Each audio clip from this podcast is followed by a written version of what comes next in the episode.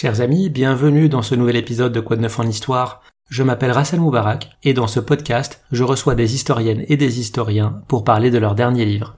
Mon invité aujourd'hui est Michel Verger-Francischi. Bonjour. Bonjour. Vous êtes professeur émérite des universités, spécialiste entre autres de la Corse et du Premier Empire, et vous combinez ces deux spécialisations dans votre nouveau livre, une nouvelle biographie, qui s'intitule Charles Bonaparte, père de Napoléon Ier, chez Passé Composé, préfacé par euh, Jean Tullard. Vos biographies, Michel, ont ceci de particulier qu'elles insistent beaucoup sur la généalogie des personnes. Vous dites que pour comprendre un personnage, il faut remonter à ses trisaïeux, c'est-à-dire ses arrière-arrière-grands-parents. Donc pour une personne, euh, comprendre 16 euh, ascendants. Est-ce que, dans le cadre de Charles Bonaparte, est-ce que ça nous fait remonter à l'arrivée des Bonaparte en Corse?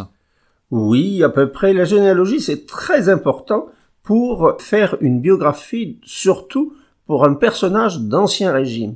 Parce qu'aujourd'hui, on fait partie euh, de la société des agrégés, les anciens de l'école normale supérieure, les anciens de l'ENA, de Centrale, etc.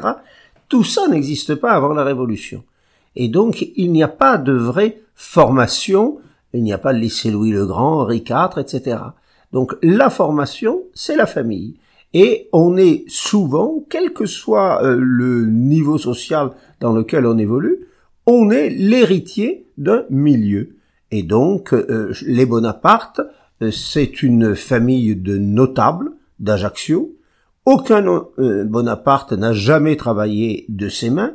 Par conséquent, Charles Bonaparte, père de Napoléon, était avocat, assesseur au tribunal d'Ajaccio et il appartient à ce que l'on appelle le Conseil des Anciens, en Corse, les Anzianes, c'est-à-dire ceux qui administrent cette petite ville d'Ajaccio, 4500 habitants au moment de la naissance de Napoléon, en 1769, et euh, ses ancêtres sont arrivés à la fin du XVe et au début du XVIe par petites étapes, et euh, ils remontent donc à un Francesco que l'on avait surnommé le mort alors il y a un très mauvais livre qui prétend que c'est parce qu'il devait être noir, donc ce qui est archi faux, et euh, tous ces Bonapartes sont anzianes de euh, la ville d'Ajaccio, et ils contractent tous de très très belles alliances. Et donc euh, Napoléon lui-même naît dans la maison des Bozzi, qui est un héritage familial en ligne maternelle du côté de son père, et donc, si on ne fait pas de généalogie, on ne comprend pas pourquoi Napoléon est né dans cette très belle maison, 360 mètres carrés, l'une des plus belles euh, d'Ajaccio, une vraie maison de notable.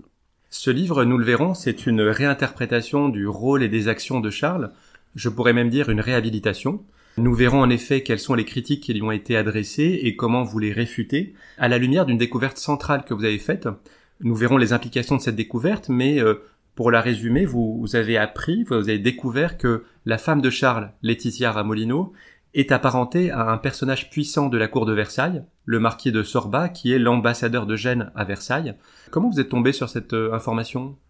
En faisant de la généalogie, il est évident que assez souvent, lorsque l'on fait des recherches, on a le tort de focaliser sur le patronyme. Hmm. Donc Charles est un Bonaparte, et puis son père, son grand-père, ainsi de suite, jusqu'au début du XVIe siècle. Euh, la mère de Napoléon, Laetitia, est une Ramolino, donc on remonte son père qui est mort à 32 ans, etc. Mais moi j'ai toujours fait, y compris dans ma thèse d'État il y a maintenant fort longtemps, il y a plus de 40 ans, j'ai toujours fait de la généalogie à la mode euh, germanique, c'est-à-dire par quartier, et non pas à la mode française, c'est-à-dire par degré. Degré, c'est le père, le grand-père, l'arrière-grand-père. Quartier, c'est deux parents, quatre grands-parents, huit arrière-grands-parents et seize trisaïeux. Et par conséquent, Laetitia, elle est Ramolino, d'accord, mais euh, son père est mort à l'âge de 32 ans, c'est une orpheline de 5 ans, et sa mère est une Pietrasante. Et donc, cet enfant, Laetitia, elle a été élevée par son grand-père Pietrasante qui la couvre de cadeaux, qui lui achète ses chaussures, qui lui achète des rouleaux d'étoffe pour se faire de belles robes lorsque les Français vont débarquer en 1769, et ce Pietrasante lui-même, le grand-père, il était né posthume et il avait été élevé par le propre frère de sa mère, un dénommé Sorba. Et Sorba a donc, avec son épouse, un fils, le cousin germain par conséquent de Pietrasant, et ces deux sorbats, le cousin germain et l'oncle, étaient ministres de Gênes à Versailles. Et par conséquent, le premier sorbat était le seul Corse, visiblement, présent à Versailles en 1715, lors de la mort de Louis XIV. Et euh, le euh, second sorbat, donc son fils, est ministre de Gênes à Versailles, et ce qui est quand même hyper important, c'est que le traité de 1768, qui est pas du tout d'ailleurs un traité de vente de l'île de Corse, comme on le disait même dans le Petit Larousse il y a une cinquantaine d'années, c'est pas du tout un traité de vente de l'île. À Louis XV, c'est un traité de conservation de l'île de Corse à la République de Gênes, parce que Gênes devait euh, beaucoup d'argent à Louis XV, qui avait essayé de conserver l'île révoltée à la République de Gênes pendant 30 ans, de 1738 à 1768. Et donc en 68, ce euh, traité euh, d'abandon provisoire de la suzeraineté euh, sur l'île fait par la République au profit de Louis XV, il est signé par deux personnages. Alors un, on le connaît très bien évidemment, c'est le duc de Choiseul, représentant de Louis XV. Et le deuxième, on vous dit partout, c'est un patrice génois. Alors patrice génois d'origine, mais il est né à euh, Ajaccio, c'est le cousin germain de Pietrasante, c'est-à-dire le grand-oncle, c'est ce qu'on appelle un grand-oncle à la mode de Bretagne ou à la mode corse, ce sont les cousins germains des grands-parents, les oncles à la mode de Bretagne, ce sont les cousins germains des parents, et donc c'est ce Sorba qui signe le traité de 1768. Alors une fois qu'on découvre ce genre de choses, on comprend que Charles Bonaparte, père de Napoléon, qui est regardé, comme vous le disiez à l'instant, parfois comme un traître en Corse, parce qu'il n'a pas suivi Pascal Paoli en 1769 lorsque les paolistes ont été vaincus à la fameuse bataille de Pontenove euh, les 8 et 9 mai 1769, on comprend que ce Carlo, qui est né en 1746, il a 23 ans. C'est donc un étudiant, comme un étudiant de nos jours, qui est coincé parce que l'autorité de la famille, c'est le grand-oncle de Laetitia, et c'est lui qui tire les ficelles à Versailles. Donc il ne pouvait pas trahir son milieu familial, d'où l'importance de la généalogie.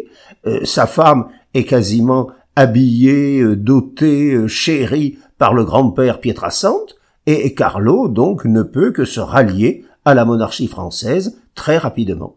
On va reprendre ces différents points pour euh, notamment les auditeurs qui sont pas tous spécialistes de la Corse. Et, pour comprendre la, destinée de Charles, il faut donc euh, comprendre son époque.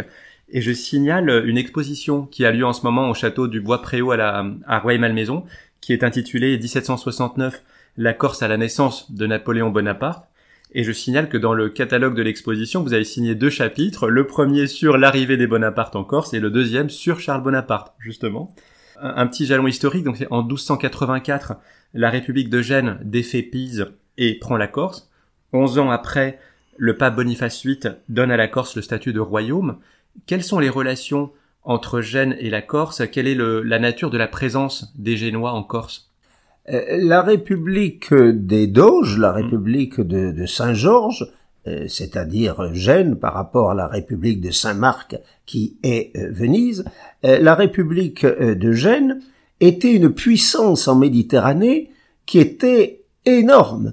En 1284, c'est la fameuse bataille de la Meloria, où Gênes triomphe de tous ses rivaux en Méditerranée, et Gênes s'installe en Corse à la demande des Corses dans les années 1358 après la peste noire, parce que euh, les nobles, qu'ils soient corses ou qu'ils soient euh, dans le reste de l'Occident, euh, se comportaient d'une façon assez brutale du point de vue des impôts, les corvées par exemple, et donc les populations de Corse, c'est le chroniqueur Giovanni della Grosse qui le dit, ben, les populations de Corse se sont révoltées contre leur seigneur elles ont envoyé un personnage qui est resté légendaire dans l'histoire de Corse, qui est Samboucouch d'Alando, et ce Samboucouch est allé avec trois autres Corses comme député des populations à Gênes pour demander à Gênes d'envoyer un bon gouverneur dans l'île pour y faire régner l'ordre et la justice. C'est ce qui vous explique que sur tous les vieux blasons corses, tous les seigneurs se sont emparés de la balance, signe de justice, pour montrer que eux aussi pouvaient euh, faire régner la justice dans l'île et qu'on n'avait pas besoin euh, de Gênes. Gênes donc a été une très grande puissance en Méditerranée, une puissance euh, navale avec des galères, avec deux flottes de galères, l'une qui appartenait à la famille Doria, du grand amiral génois Andrea Doria, et l'autre à la République. Et donc Gênes est plutôt bien acceptée tant que euh, la ville a un rayonnement considérable au point qu'elle donne les grands navigateurs comme Christophe Colomb par exemple. Mais petit à petit, Gênes va décroître au profit des grands États. Il est évident que lorsque la Provence devient française en 1482 après le roi René au profit de Louis XI, eh bien Marseille, Toulon deviennent des ports français et la Bretagne devient également française en 1532. Et donc Gênes reste une ville-État, c'est-à-dire une ville peu peuplée par rapport à une France qui avait 16 millions d'habitants sous François Ier et 20 millions d'habitants sous Louis XIV. Et donc Gênes déclinant, eh bien les Corses n'ont plus voulu rester sous la tutelle de la République de Gênes et en 1729, ils secouent euh, le joug de la République, euh, qui essaye de se maintenir en Corse pendant 40 ans, d'où le nom de guerre de 40 ans, de 1729 à 69, et comme Gênes n'a pas les moyens de sa politique, Gênes a demandé à Louis XV d'envoyer des troupes à partir de 1738, des soldats, des munitions, des euh, officiers de renom, le comte de Boissieu, le marquis de Maillebois, plus tard le comte de Marbeuf, et par conséquent, en 1768, eh bien Louis XV, qui a besoin d'argent, il vient de perdre le Canada, euh, la Martinique, la Guadeloupe ont même été prises pendant un moment, pendant la terrible guerre euh, de sept ans, euh, le roi de France a perdu l'escadre de Toulon et l'escadre de Brest,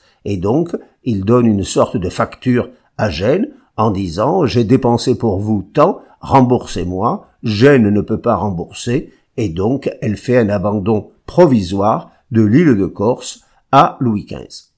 Cette révolte de la Corse contre Gênes qui débute donc en 1729, elle est souvent, euh, enfin traditionnellement rattachée à euh, l'imposition de nouvelles taxes mal perçues par la population. Mais pour vous, il y a un élément qui est peut-être plus important encore, c'est la façon dont euh, les Corses étaient traités par les Génois. La, la République de Gênes ne permettait pas euh, d'élévation euh, sociale aux Corses. Euh, il n'y a pratiquement aucun anoblissement. Les Corses réclameront beaucoup, y compris en 1789, ce qui est très drôle, puisqu'ils sont totalement à contre-courant par rapport à ce qui se passe en France continentale, où la noblesse va être abolie en 1790. Les Corses souffrent qu'il n'y ait pas d'anoblissement, qu'il n'y ait pas pour leurs enfants d'établissements scolaires, euh, puisqu'il n'y a euh, qu'une euh, douzaine de jeunes Corses qui ont le droit d'aller faire leurs études au collège d'Elben à Gênes tous les ans, et donc la France va leur offrir des possibilités, avec le lycée napoléonien en particulier, à partir de 1804, va leur offrir l'accès aux universités, alors qu'il n'y a pas d'université en Corse, les jeunes Corses allaient à Padoue, aller à Bologne, aller à la Sapiens à Rome, aller à Salamanque en Espagne, aller parfois euh, en France, à Aix-en-Provence, mais il n'y avait pas d'université jusqu'à ce que Pascal Paoli en crée une en 1764 et l'un des premiers étudiants a été Charles Bonaparte. On a compris pourquoi euh, Gênes avait besoin du soutien de la France, c'était une puissance déclinante. Pourquoi la France s'intéresse à la Corse? C'est uniquement une question d'argent après la défaite euh, pendant la, de la guerre de Satan La France est un pays qui s'est euh, constitué très très lentement. c'est un vrai patchwork. Il est évident que à partir de Paris, la France a hérité par un testament tout à fait en règle de la Provence, le comte de Provence l'ayant légué à Louis XI en 1482. Euh, la France a hérité de la Bretagne, puisque Henri II est l'arrière-petit-fils d'Anne de Bretagne, et il hérite donc en 1532 de sa mère Claude de France et de Bretagne qui était l'épouse de François Ier et qui était la petite fille du dernier duc de Bretagne François II de Bretagne et la France donc va avoir accès et à l'Atlantique et à la Méditerranée à partir du XVIe siècle. C'est la raison pour laquelle d'ailleurs elle n'était pas une grande puissance maritime auparavant, euh, quand on pense que Saint-Malo, euh, Brest, etc. étaient euh, des villes qui n'étaient pas françaises. Elles appartenaient au duché de Bretagne et Toulon-Marseille appartenait au comté de Provence. À partir du XVIe siècle, les souverains français comprennent que les îles protègent ce continent et par conséquent, ils s'intéressent aux îles de Marseille, le château d'If, en particulier, va être construit par François Ier en 1524. Il s'intéresse à Pomègue, à Ratonneau, dans euh, cette rade de Marseille. Il s'intéresse aux îles de Lérins parce qu'elles protègent Cannes, Sainte-Marguerite et Saint-Honorat. Il s'intéresse aux îles d'hier avec Porquerolles, avec Porquerolles, et euh, sur la façade euh, atlantique, il s'intéresse à l'île de Ré, à Oléron, à toutes les îles euh, de Bretagne, que ce soit euh, l'île de Saint, que ce soit l'île de Groix, etc. Et donc, une île protège. Et jusqu'à aujourd'hui, le rôle essentiel de la Corse pour la République, c'est de protéger Toulon et Marseille. Il est évident que si on a une puissance étrangère en face un port qui a été longtemps le premier port de guerre français et Marseille, qui a été longtemps le premier port de euh, commerce français, euh, imaginons des Anglais en Corse ou des Russes, puisqu'il y a eu des ambitions euh, de Catherine II et de Paul Ier au XVIIIe siècle sur l'île de Corse, ce serait catastrophique, évidemment, pour la géostratégie en Méditerranée et pour la protection du territoire national. La victoire décisive française, donc des troupes de Louis XV, a lieu à la bataille de Ponte Novo, vous l'avez dit, le 8 et 9 mai 1769. Le leader indépendantiste Pascal Paoli doit s'exiler alors en Angleterre, où il mourra 38 ans plus tard. Le traité euh, d'accord entre la France et Gênes était signé un an auparavant, c'est le traité de Versailles du 15 mai 1768. Pourquoi est-ce que c'est juste un transfert provisoire de souveraineté de la Corse à la France et pas une vente ou une cession définitive? En 1768 euh, euh, est signé un traité, donc le 15 mai, entre Paris, entre Versailles, le duc de Choiseul au nom de Louis XV, et cet arrière-grand-oncle donc euh, du futur empereur Napoléon, qui est Augustin Agostine Sorba, présenté comme patrice génois, mais originaire d'Ajaccio et grand-oncle de Laetitia. Et donc ce traité est provisoire parce que Gênes vient de faire faillite, la banque de Saint-Georges a fait faillite en 1746, et Gênes a toujours eu un immense besoin de la Corse. Gênes, c'est une ville. Il n'y a pas de territoire. Il suffit de lire, par exemple, euh, les mémoires euh, d'un évêque génois qui est monseigneur Justinian, qui dit, eh bien, c'est le, c'est le garde-manger, la Corse de la République de Gênes. Il n'y a pas euh, de blé à Gênes, il n'y a pas de vin, euh, en Corse il y a des huîtres dans les temps de Diane, dans les temps d'Urbain, il y a des fruits excellents, des, oranges, il n'y a pas encore les, les mandarines à feuilles comme aujourd'hui, mais il y a les citrons qui sont nécessaires à toutes les marines à l'époque pour lutter contre le scorbut, et puis euh, il y a des minéraux, il y a des métaux, donc la Corse était regardée par les Génois, ce qui n'a pas été le cas par la France, comme une véritable colonie où on pouvait tirer euh, des euh, ressources. D'où euh, cet abandon de suzeraineté provisoire en se disant un jour on pourra récupérer l'île. Là-dessus, la révolution éclate en France en 1789 et un décret est pris à la demande des députés de Corse qui sont arrivés aux États généraux, arrivés de Bastia euh, jusqu'à Versailles en 1789, ça n'est pas simple. Lorsqu'ils arrivent, il n'y a plus d'états généraux, il n'y a qu'une assemblée constituante, et les députés de Corse, à la demande des Corses, demandent le rattachement de l'île de Corse à la monarchie française. Mais employer le terme de monarchie en 1789, en novembre, après ce qui s'est passé le 14 juillet avec le massacre du marquis de Launay, avec euh, la, mise à mort du prévôt des marchands euh, de Paris, euh, Berthier de Sauvigny, la pendaison de son beau-père, Foulon de Douai, à 75 ans, pendu devant l'hôtel de ville de Paris, la bouche remplie de foin parce qu'il avait dit le peuple est bête à manger du foin, eh bien employer ce terme de monarchie en novembre 89, ça n'était pas tout à fait opportun, et donc le décret du 30 novembre 1789 a réuni l'île de Corse à l'imperium français, c'est-à-dire au territoire français, on a pris un terme latin exprès, et Gênes a fait valoir que le traité de 1768 était donc violé, en disant mais euh, c'était un abandon provisoire. Et donc Louis XVI et le gouvernement de Versailles ont envisagé et proposé même à Gênes à ce moment-là de récupérer euh, l'île. Mais il est évident que euh, les députés, dont les députés corses, ont refusé, avec cette très belle phrase d'ailleurs de Mirabeau, qui lui-même était originaire tout à fait du Cap Corse, par son arrière-grand-mère Lynch, qui était de Morsiglia, et on a dit euh, que c'était la volonté du peuple qui permettait le rattachement d'un territoire. Ce qui fait que pendant tout le XIXe siècle, la Corse a été prise comme un exemple du premier territoire qui a exercé le droit des peuples à disposer d'eux-mêmes. Hmm. Et dans les ouvrages de droit euh, du XIXe siècle, on regarde la Corse comme ce ce premier territoire qui s'est volontairement réuni. Les choses ensuite, aujourd'hui, comme vous le savez, sont regardées d'un œil différent, surtout depuis 1975. 8 mai 1769, la bataille de Pantenovo. Le 15 août de la même année, naissance de Napoléon Ier, le deuxième fils de Charles et de Laetitia. Donc voilà pour les principaux euh, jalons euh, historiques.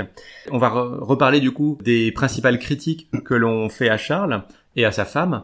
J'en relève trois principales et qu'on va détailler. La première, c'est qu'il a trahi Pascal Paoli. Il a abandonné la cause indépendantiste, euh, il ne l'a pas accompagné à Londres et s'est rallié au camp français. La deuxième critique, c'est qu'il a bénéficié de passe-droit pour se faire euh, reconnaître noble par la France. Et troisièmement, c'est qu'il a bénéficié de sa proximité avec le comte de Marbeuf, qui était le représentant en Corse du gouverneur français, pour aider ses enfants à, faire, à progresser, à faire des études ce que vous dites dans le livre, c'est que ces critiques, elles ont été faites à Charles, essentiellement parce qu'il est le père de Napoléon devenu empereur. Mais ces critiques, elles sont contemporaines de la vie de Charles, alors que Napoléon n'est que n'est qu'enfant et adolescent. En 1769, euh, on a un Charles Bonaparte qui euh, est étudiant, euh, qui a été étudiant en 1764 jusqu'en 67 à peu près à l'université de Corté que Pascal Paoli vient de euh, créer. Euh, dire euh, de Paoli indépendantiste est un terme qui est trop générique parce que dans la vie, si on est indépendant, on est toujours indépendant de quelqu'un. Et Paoli était opposé à Gênes. Il n'était pas opposé au monde entier ou à l'ensemble de la, de la chrétienté. Il était opposé à Gênes. Et donc, en 1769, ce que voulaient les Corses, c'était se rendre indépendants de la République de Gênes.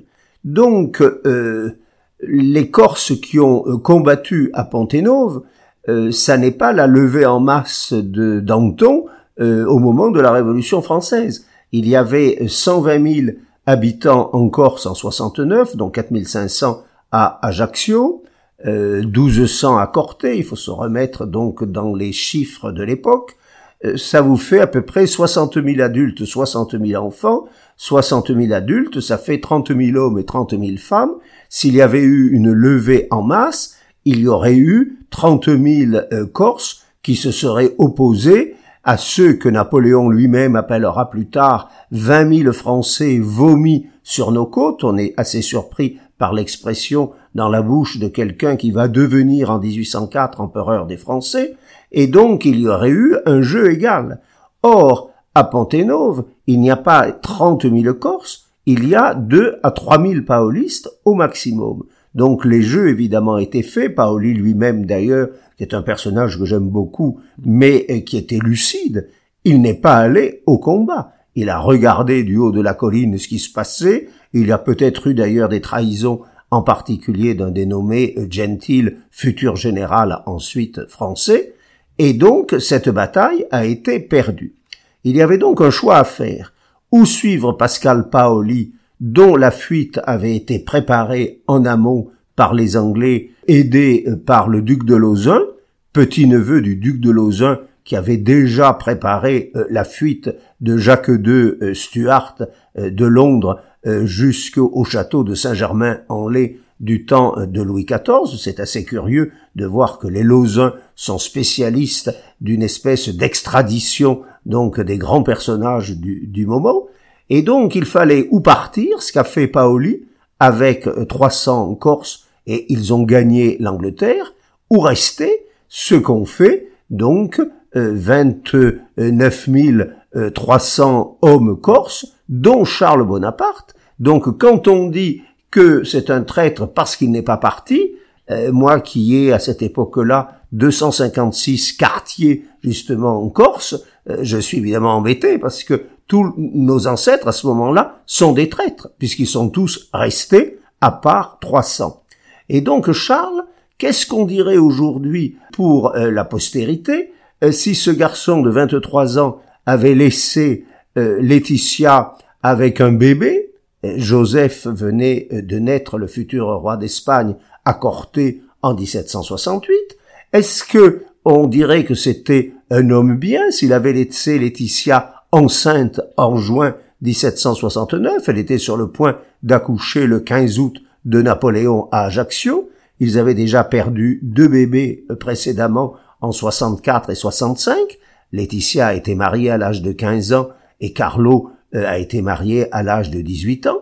Qu'est-ce qu'on dirait s'il avait abandonné son vieux tuteur qui était euh, curé et bientôt archidiacre euh, d'Ajaccio? Il aurait eu très mauvaise presse. Donc Charles a fait son devoir, son devoir de père, son devoir de mari, son devoir de neveu et pupille du vieil archidiacre Don Luciano Bonaparte, et il est resté. Alors, les Corses, à ce moment-là, ont eu le choix. Ont eu le choix entre regretter la République de Gênes, euh, dont ils s'étaient rendus indépendants euh, grâce à ce traité de 1768, et euh, se rallier. Et donc Charles s'est effectivement rallié à, Louis XV. il avait tous les titres requis puisque sa famille n'avait jamais travaillé de ses mains pour prouver sa noblesse, donc il n'a pas été anobli comme on l'écrit parfois par erreur, mais il a été maintenu dans sa noblesse de race, c'était le terme que l'on employait à l'époque, depuis plus de 200 ans, donc depuis euh, les années 1500, euh, et il n'est pas le seul à l'avoir fait. On a 120 chefs de famille qui ont été maintenus dans leur noblesse, parfois des villages entiers. Euh, la famille Pietri, par exemple, à Sartène, c'est 56 cousins qui sont maintenus nobles. Les Pozzo di Borg sont aussi maintenus nobles en 1774.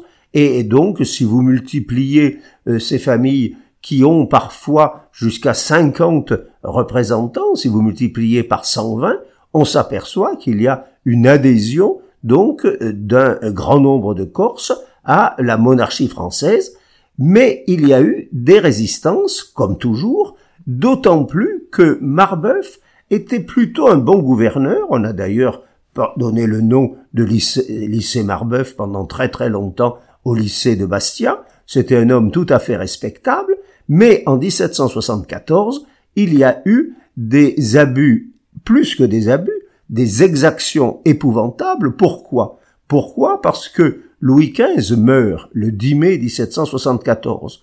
Or, tout gouverneur de province, tout intendant de province, tout gouverneur militaire doit aller présenter euh, ses euh, hommages ou ses respects au nouveau souverain, le jeune Louis XVI, qui a 19 euh, ans.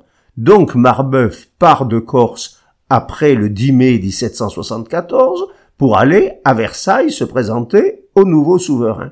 Et pendant ce temps, il est évident qu'il y a des tas de gens dans l'armée française qui lorgnent la place de Marbeuf.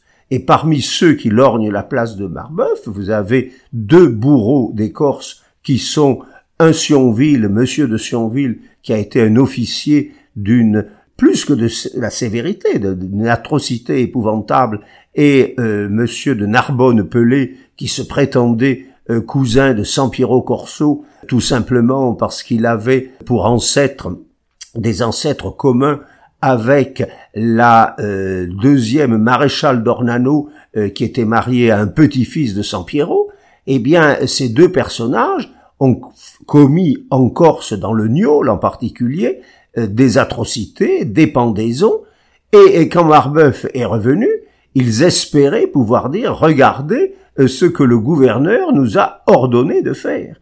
Et c'est pas du tout comme ça que ça s'est passé. Euh, Marbeuf a conservé son poste, et par contre, Sionville et Narbonne-Pelé ont été obligés de regagner le continent, de regagner Paris.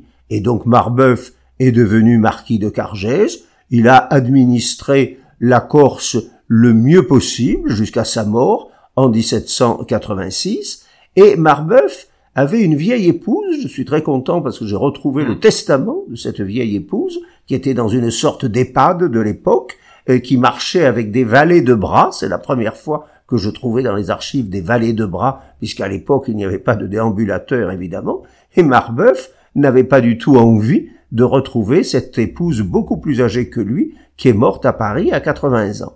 Et donc, il lui fallait rester en Corse, où la solde d'un gouverneur était colossale, 80 000 livres par an, alors que le gouverneur de la Bastille en gagnait 60 000 par exemple. Et donc, Marbeuf, il y avait une femme qui pouvait dire du bien de lui jusqu'à Versailles. Et cette femme, c'est Laetitia Ramolino parce que Laetitia est en contact permanent avec son grand-père Pietrasante, qui a de jolies fonctions d'abord à Ajaccio, puis dans le Cap Corse, puis à Bastia, au Conseil supérieur de la Corse, et donc Pietrasante transmet des informations jusqu'à Versailles. Et donc, si on dit du bien de lui, Marbeuf se dit qu'il mourra tranquillement en Corse, ce qui est arrivé à l'âge de 76 ans à Bastia en 1786. Oui, on présente souvent euh, le comte de Marbeuf comme le protecteur de Bonaparte, mais le fait qu'il y ait ce lien entre Laetitia, euh, la femme de Charles, et le marquis de Sorba à Versailles, quasiment inverse le rapport de force traditionnel entre Charles Bonaparte et Marbeuf. Est-ce qu'on a des exemples précis de ça, ou est-ce que ça reste des hypothèses? Est-ce qu'on a des exemples où euh, Marbeuf va agir d'une certaine manière pour se faire bien voir à Versailles? Marbeuf a été effectivement le protecteur des euh, Bonaparte. Mais euh, aujourd'hui, on est toujours enclin à parler de piston, évidemment, de la part des grands, etc.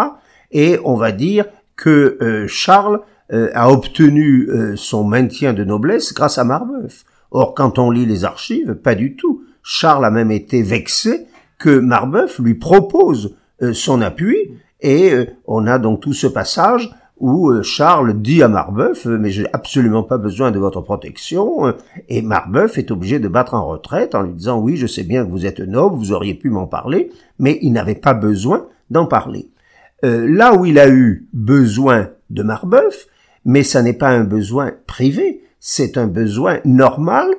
Moi j'ai beaucoup travaillé sur les officiers de marine à Toulon à Brest à Rochefort pendant une grande partie de ma vie. Un gouverneur de province doit envoyer à la cour les demandes des familles qui demandent des places. Ça fait partie, ça fait partie aussi des attributions des intendants, et donc Charles Bonaparte veut envoyer des enfants dans euh, des euh, collèges en France, ça va être le collège d'Autun, et donc il est normal que le gouverneur étudie le dossier et appuie, pour des raisons financières, Charles Bonaparte n'est pas très riche, il a à peu près euh, la solde d'un capitaine des vaisseaux du roi, à peu près euh, dans les 3000 livres par an. Euh, il est marié, il a huit enfants qui ont vécu sur les treize que Laetitia lui a donnés, et donc il est normal qu'un gouverneur de province, j'ai exactement les mêmes renseignements pour les commandants de la marine qui font exactement la même chose que Marbeuf, à Toulon, à Brest ou à Rochefort. Et donc obtenir des bourses pour des familles nombreuses, cela était de son ressort et il a obtenu une place pour la maison d'éducation de Saint-Cyr pour Elisa, la petite sœur de Napoléon, et euh, cette protection, mais cette protection était légitime dans tout le royaume, il n'y a pas un lien particulier entre Marbeuf et Charles Bonaparte, que l'on regardait même dans certains bouquins comme un mari complaisant euh, qui aurait plus ou moins prêté son épouse Laetitia, euh, qui avait une vingtaine d'années, au vieux Marbeuf qui approchait de 70 ans, de façon à obtenir des faveurs pour sa famille. Oui, on a beaucoup glosé sur cette supposée relation entre Marbeuf et Laetitia, et euh, vous montrez donc que Charles n'avait pas besoin de ça pour aider ses enfants. Est-ce qu'on a des preuves de cette liaison parce que vous, vous ne vous prononcez pas vraiment là-dessus. Est-ce qu'on a des preuves ou est-ce que ça n'est que de la rumeur? Et deuxième question, comment Charles réagit à ces rumeurs? Parce qu'il doit l'entendre En 1780, il y a effectivement un journal qui est euh, entamé par Charles Bonaparte et euh, qui dit dans les premières lignes euh, qu'il est très heureux d'être marié à la plus fidèle des femmes. Donc effectivement, il a entendu ces rumeurs. Ces rumeurs, donc j'ai cherché évidemment d'où elles provenaient, et euh, Charles euh, n'a pas que des amis en Corse, et il n'a pas que des amis dans le milieu dans lequel il gravite, y compris chez euh, des officiers français. Et il candidate pour être député de la noblesse de Corse, et son principal rival, ça n'est pas du tout un compatriote, ça n'est pas du tout un Corse, c'est un colonel français que le colonel Roux de Laric, qui euh, intrigue, qui est un officier euh, supérieur, même pas un officier général, en Corse, qui voudrait être lui député de la noblesse. Et il n'y a aucune raison que ce monsieur Roux de Laric soit élu et soit même candidat. Et donc Marbeuf est obligé d'écrire au père de Roux de Laric, qui est conseiller au Parlement de Grenoble, en lui disant mais votre fils n'a aucune légitimité, etc. Et les lettres qui disent que Laetitia aurait des faveurs sexuelles pour le vieux Marbeuf, elles émanent toutes de euh, Roux de.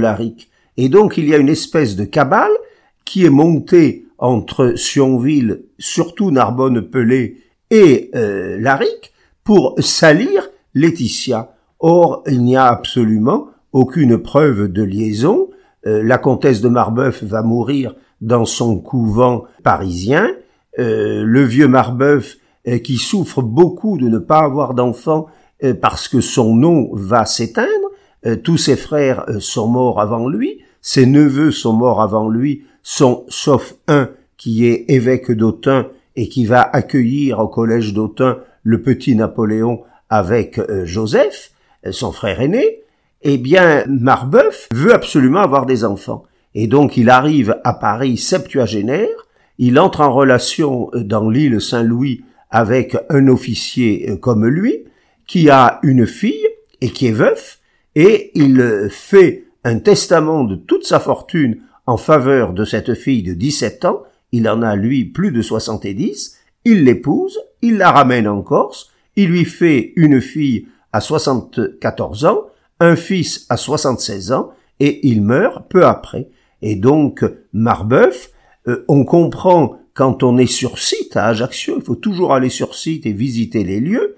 Il est évident qu'il n'avait pas envie de passer l'été à Ajaccio. Euh, il faut aller voir la maison du gouvernement euh, qui relie les anciens remparts à la citadelle. Elle est exposée plein sud-ouest.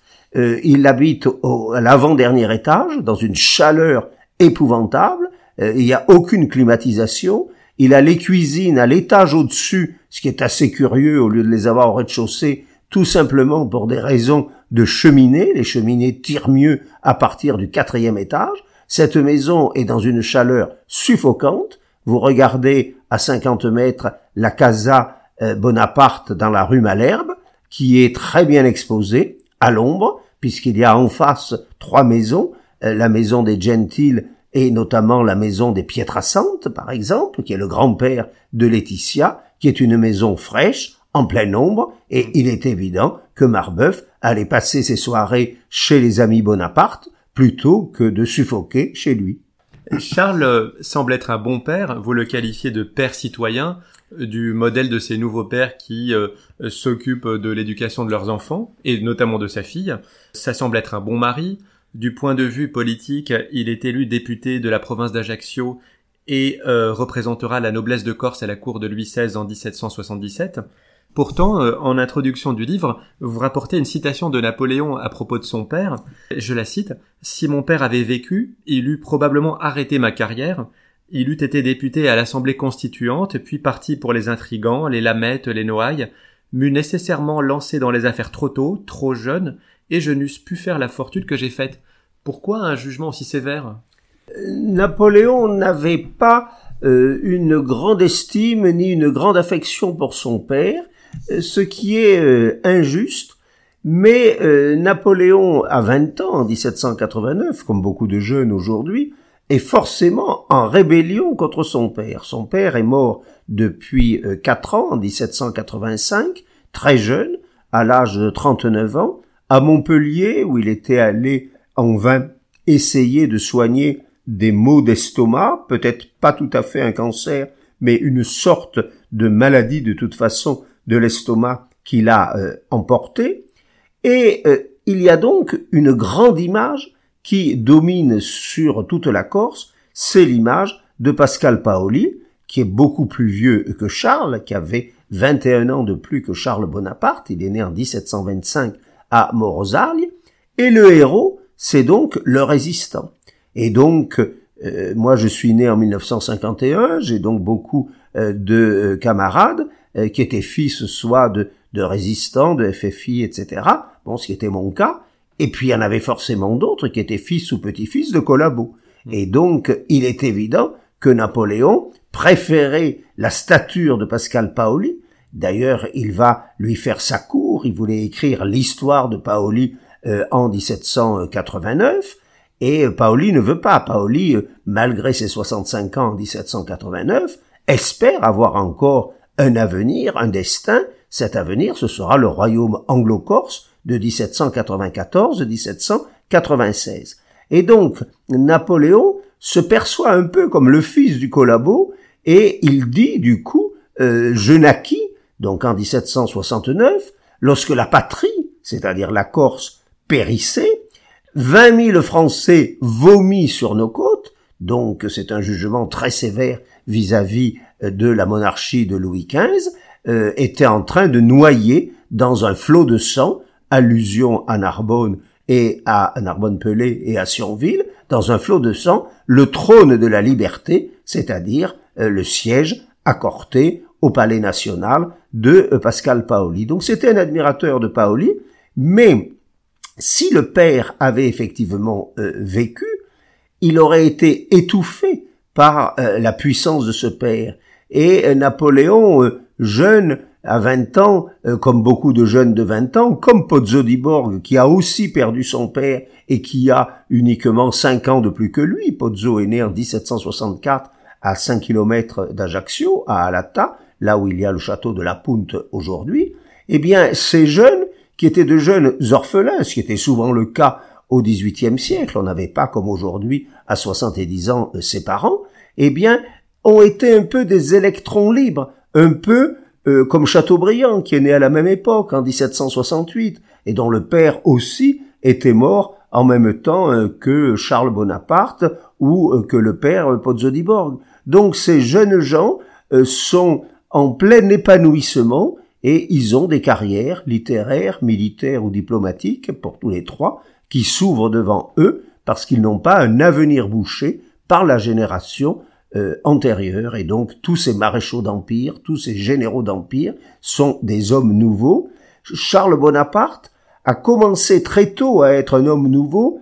Aujourd'hui, euh, nous-mêmes, même en vous parlant en ce moment, on n'élève pas nos enfants et nos petits-enfants comme on a été élevé par nos parents et nos grands-parents. On entend toujours des gens qui vous disent moi euh, je risquais pas de dire à mon professeur euh, ou à mon père que j'avais eu une mauvaise note etc sinon j'avais une deuxième punition à la maison et donc c'est pareil pour Charles Bonaparte. C'est un père citoyen.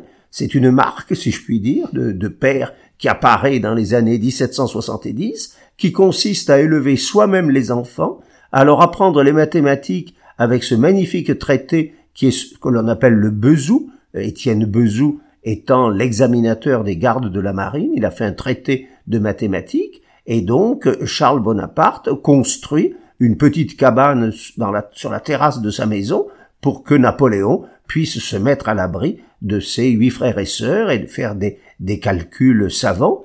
C'est aussi un père très moderne lorsqu'il apprend en tant qu'avocat au tribunal d'Ajaccio qu'une jeune fille de 16 ans a été violée. Euh, si je puis dire, c'est balance ton port. Il va lui dire, il faut absolument dénoncer le violeur. Et en tant que magistrat, je trouve ça très bien. C'est vraiment un homme moderne, aussi bien vis-à-vis euh, de ses enfants que de ses filles. Il envoie sa fille faire des études à, à la maison d'éducation de Saint-Cyr créée par Madame de Maintenon. C'est un bon mari, alors on l'a dit coureur, je n'ai rien trouvé à ce sujet.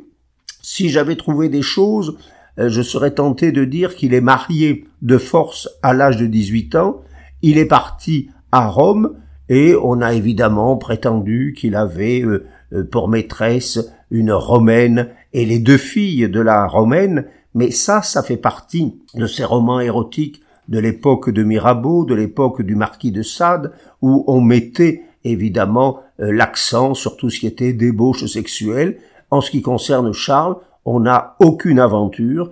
Euh, il aménage la chambre conjugale avec une magnifique cheminée euh, de marbre blanc avec Cupidon qui est en train de lancer des flèches à sa bien-aimée, une très belle chambre avec un lit capitonné de velours rouge, des fauteuils d'époque et de style Louis XV capitonné en rouge couleur de l'amour. C'est un couple visiblement qui s'entend très bien à tout point de vue, puisque Napoléon lui-même, lorsqu'il parle d'un couple corse, il a l'image de ses parents en tête et il dit euh, c'était euh, un homme qui travaillait au quotidien et qui retrouvait le repos la nuit dans les bras d'une épouse aimée et c'est un père qui a été un excellent gestionnaire, il faut bien voir que le domaine euh, qu'il euh, possède à l'entrée d'Ajaccio, 23 hectares, euh, le domaine des Salines, il l'administre et il y fait travailler en les rémunérant à peu près 100 à 120 hommes journaliers, faucheurs de foin, tout un personnel, concierge, etc. C'est un obereau de province, comme dans la plupart des régions euh, française du XVIIIe siècle. Ça n'est pas la haute noblesse versaillaise. Il ne ressemble pas à un cardinal, évidemment, de Noailles ou, ou aux grandes familles de cour, mais il est la marque même du gentilhomme quasi campagnard tout en vivant en ville, euh, tel qu'on en avait euh, en Bretagne ou en Provence. Charles meurt à Montpellier où il s'était rendu pour tenter de se faire soigner d'un cancer de l'estomac et sa dépouille sera rapatriée bien des années plus tard euh, à Ajaccio. Quelle est aujourd'hui la place de Charles Bonaparte en Corse? Est-ce qu'il est considéré simplement comme le père d'eux ou est-ce qu'il y a une mémoire euh, pour sa propre personne? Euh, Je crois qu'aujourd'hui, la célébrité dans le monde de Napoléon efface quasiment tout son entourage.